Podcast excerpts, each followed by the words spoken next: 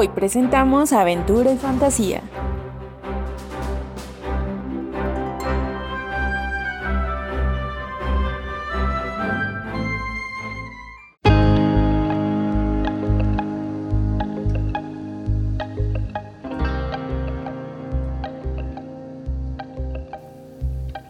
Desde niño, siempre me ha gustado escuchar las historias de la gente. Recorro todos los rincones de la República Mexicana para escuchar las historias de nuestros abuelos, aprender de ellos y que siempre vivan en nuestra memoria. Ustedes me conocen. Yo soy el cazador de memorias.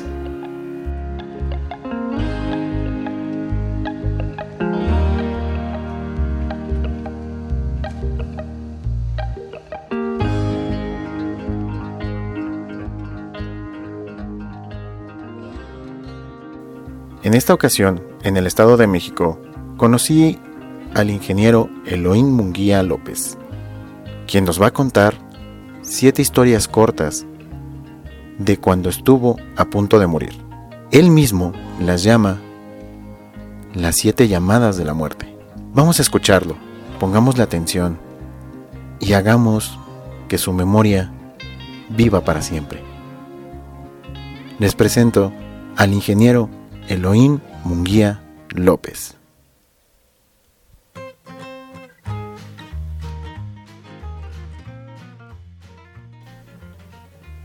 Voy a platicar sobre mis aventuras de niño, que son las siguientes. Allá en Necaxa, Necaxa, Puebla, era un pueblito en que solo había una calle principal. Pues bien, sobre esa calle principal pasaban camiones, generalmente un camión de pasajeros y varios camiones de carga y, hasta burros y gente. Bueno, pues en esta ocasión estábamos de visita en casa de un profesor, compañero de mi papá, porque a mi papá lo habían cambiado a, trabajar en Necaxa.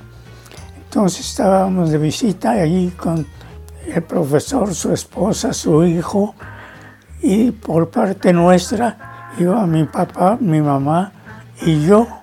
Este niño era como uno o dos años mayor que yo y de momento nos mandaron a jugar porque ellos iban a platicar.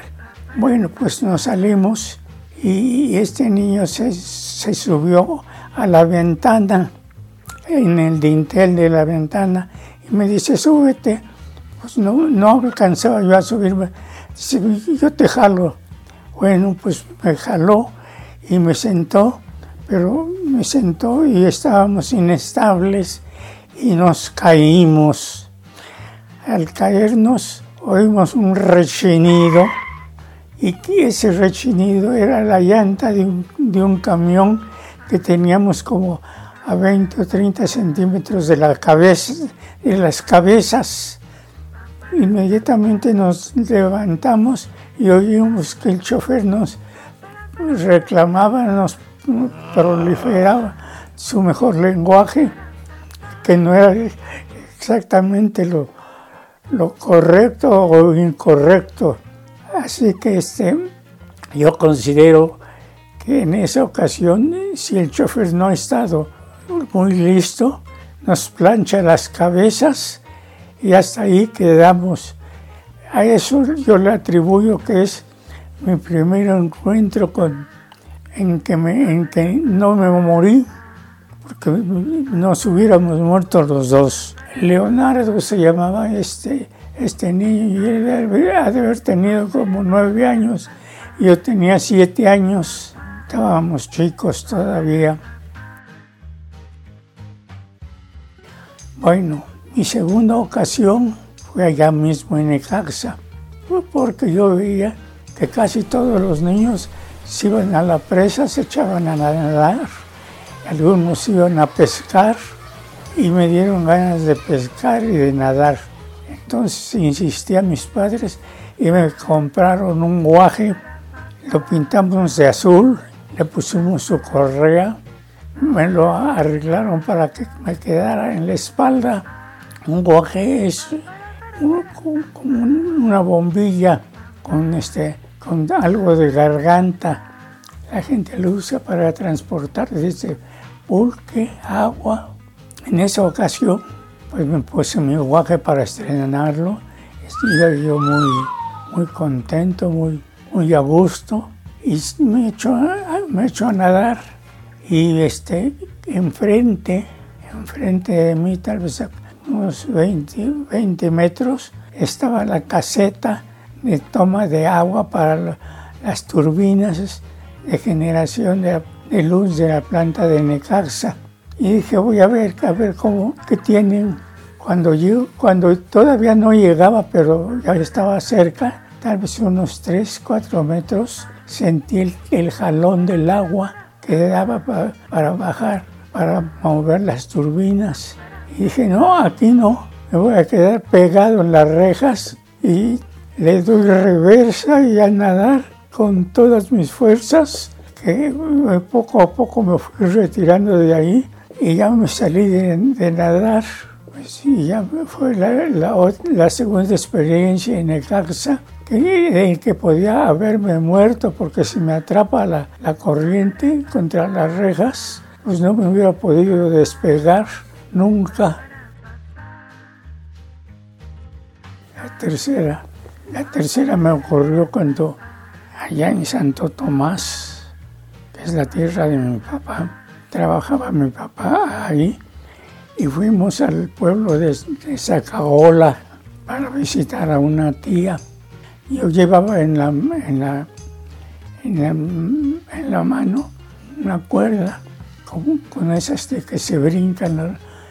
Bueno, pues frente a la casa de mi tía había un, un árbol un árbol casi arbusto, ¿no? No, muy alto.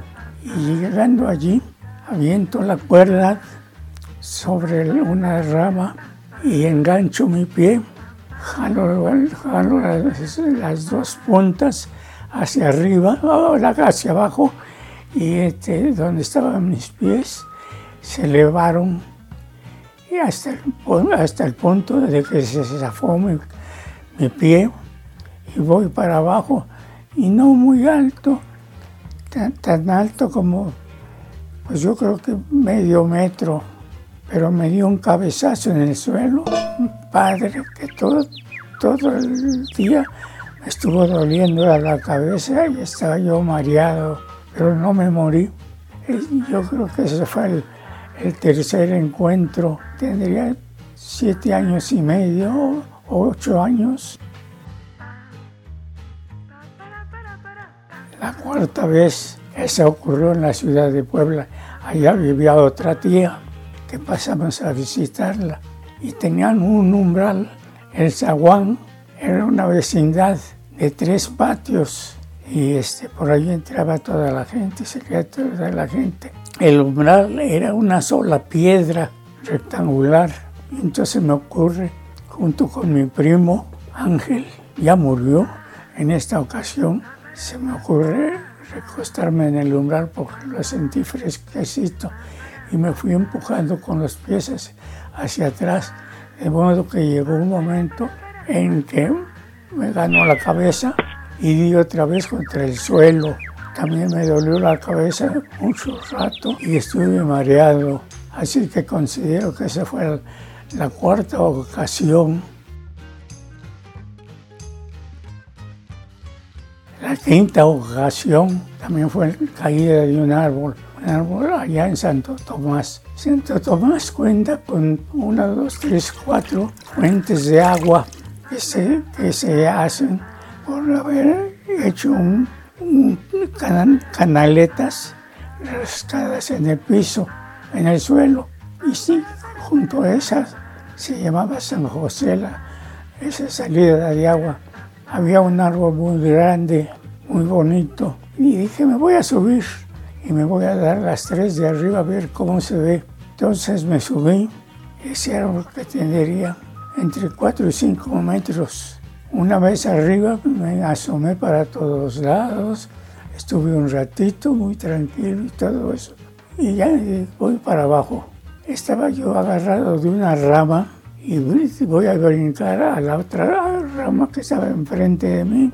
Nada más que este, en el impulso que me doy para brincar, la rama en la que estaba se flexiona y ya no alcanzo a agarrar la otra rama.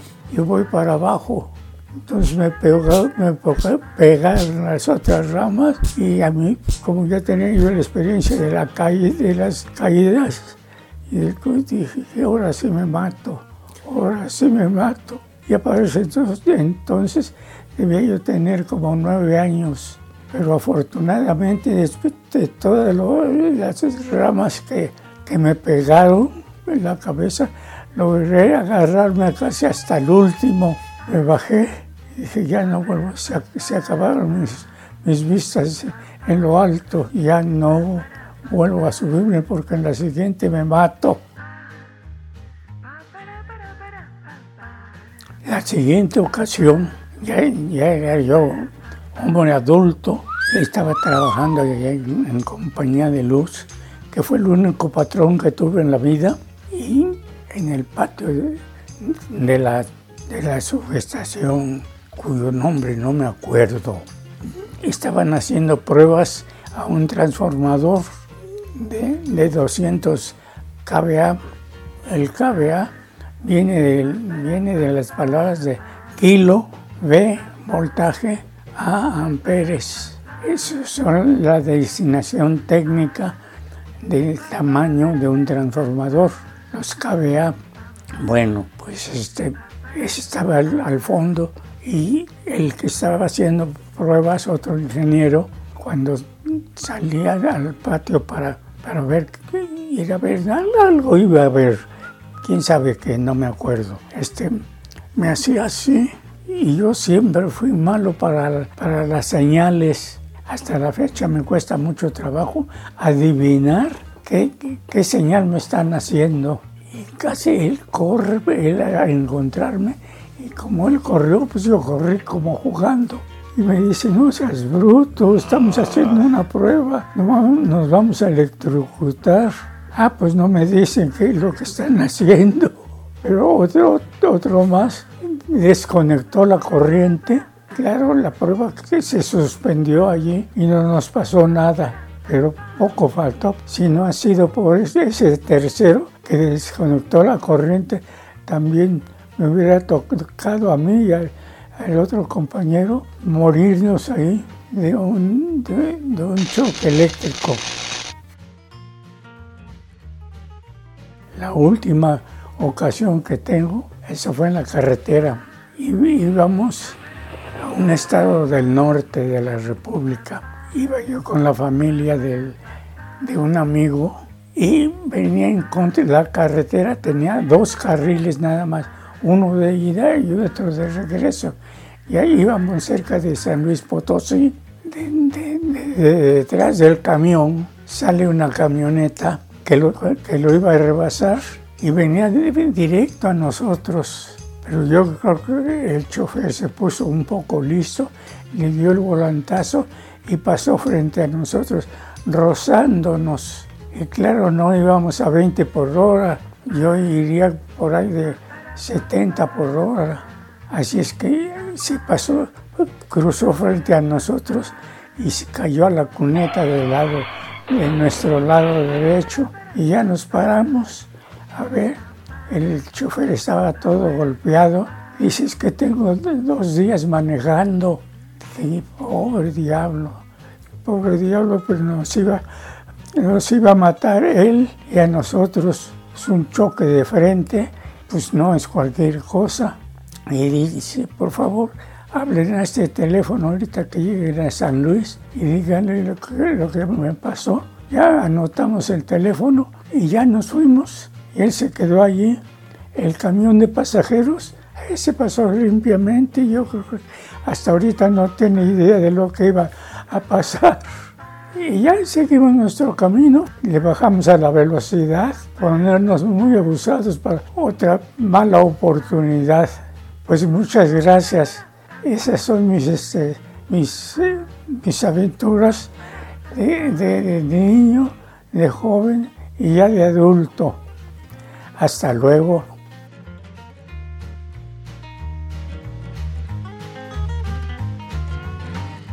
Agradecemos al ingeniero Elohim Munguía por habernos compartido estas maravillosas historias. No se pierdan el siguiente capítulo de El cazador de memorias.